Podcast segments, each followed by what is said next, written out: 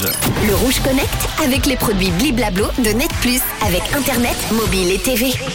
Ce soir dans le réseau, on se connecte à une nouvelle série qui explose, disponible depuis jeudi dernier, The Imperfects, qui brille déjà dans le palmarès des séries les plus vues de Netflix. De quoi parle cette série qui cartonne?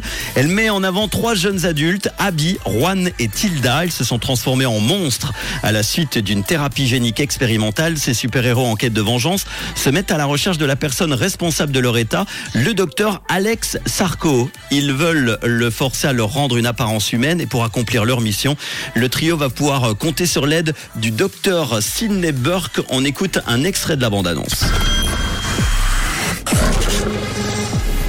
Tu te souviens peut-être d'un certain docteur Sarkov Docteur Sarkov a fait des expériences sur nous sans notre consentement.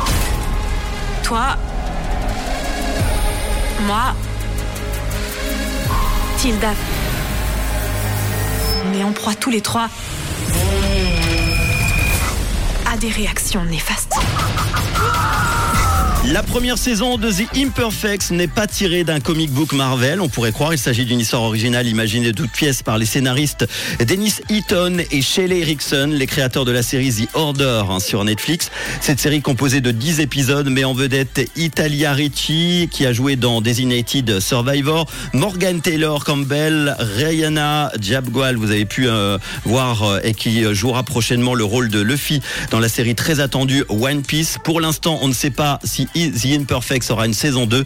En tout cas, ça cartonne. Si vous n'avez pas encore vu, j'ai regardé le premier épisode hier soir pour euh, forcément vous parler un petit peu de cette chronique et je peux vous dire que j'ai vraiment, vraiment envie d'être à la maison tout à l'heure pour voir la suite. Tout de suite, la suite des hits, c'est Neddy Furtado avant l'info euh, tout à l'heure euh, sur Rouge à 18h.